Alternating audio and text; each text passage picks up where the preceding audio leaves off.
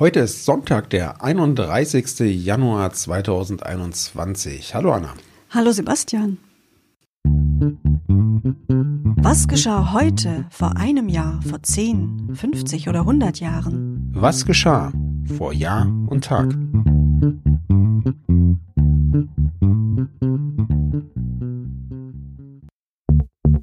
Vor einem Jahr. Am 31. Januar 2020 gab es riesige Buschbrände in Australien.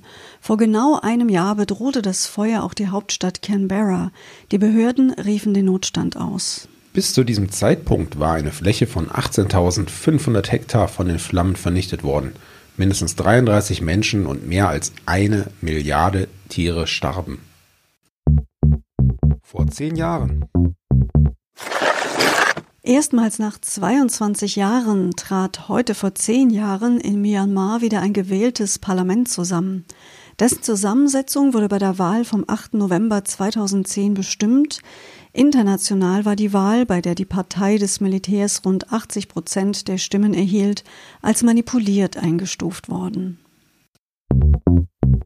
Bevor sie in Kraft treten konnte, wurden der Gesundheitsreform des damaligen US-Präsidenten Barack Obama einige Steine in den Weg gelegt.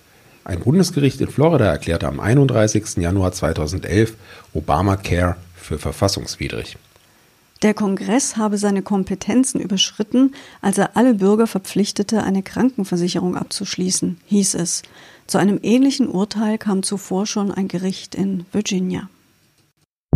Vor 25 Jahren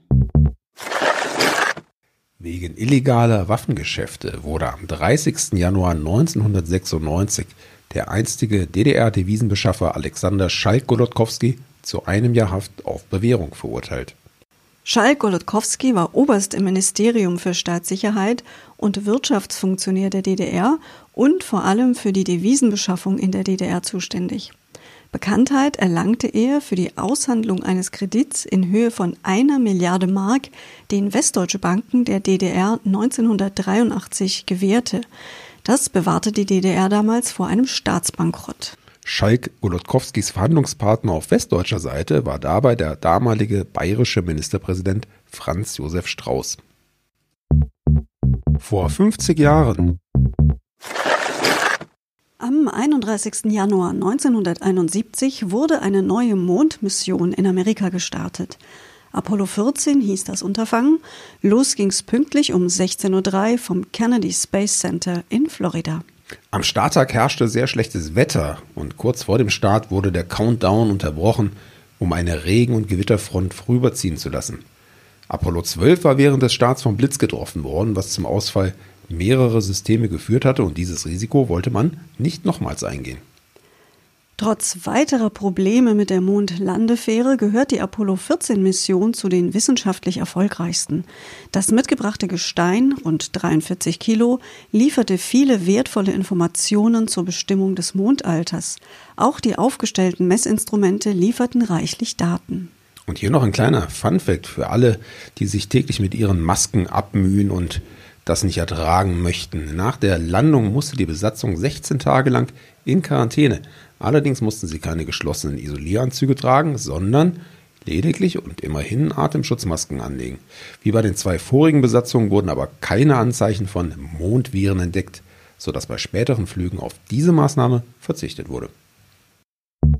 Vor 75 Jahren Heute vor 75 Jahren verabschiedete die jugoslawische Nationalversammlung in Belgrad eine Verfassung für die Föderative Volksrepublik Jugoslawien. Darin waren unter anderem die Verstaatlichung der Schlüsselindustrien, ein staatliches Außenhandelsmonopol, die allgemeine Wehrpflicht sowie die Trennung von Kirche und Staat festgelegt. Vor 100 Jahren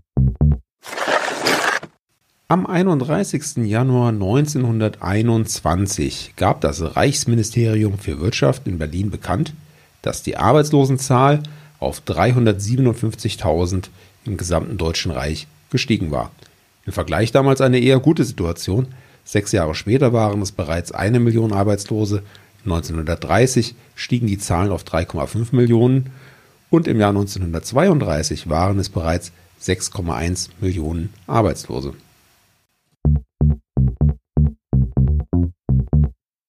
Damit endet die aktuelle Woche und wir hoffen, wir haben euch auch in dieser Woche ein paar interessante Daten und Fakten aus der Vergangenheit geliefert. Schön, dass ihr mit uns Rückschau gehalten habt. Ich hoffe, ihr seid ab morgen in dem neuen Monat auch wieder dabei. Abonniert uns, wenn euch vor Jahr und Tag gefällt, dann verpasst ihr keine unserer Folgen. Bis morgen also sagen Sebastian und Anna. Podcast vor Jahr und Tag erscheint täglich neu. Produktion tonbildschau.de Dr. Anna Kugli und Sebastian Seibel GBR. Mit uns können Sie sich hören und sehen lassen.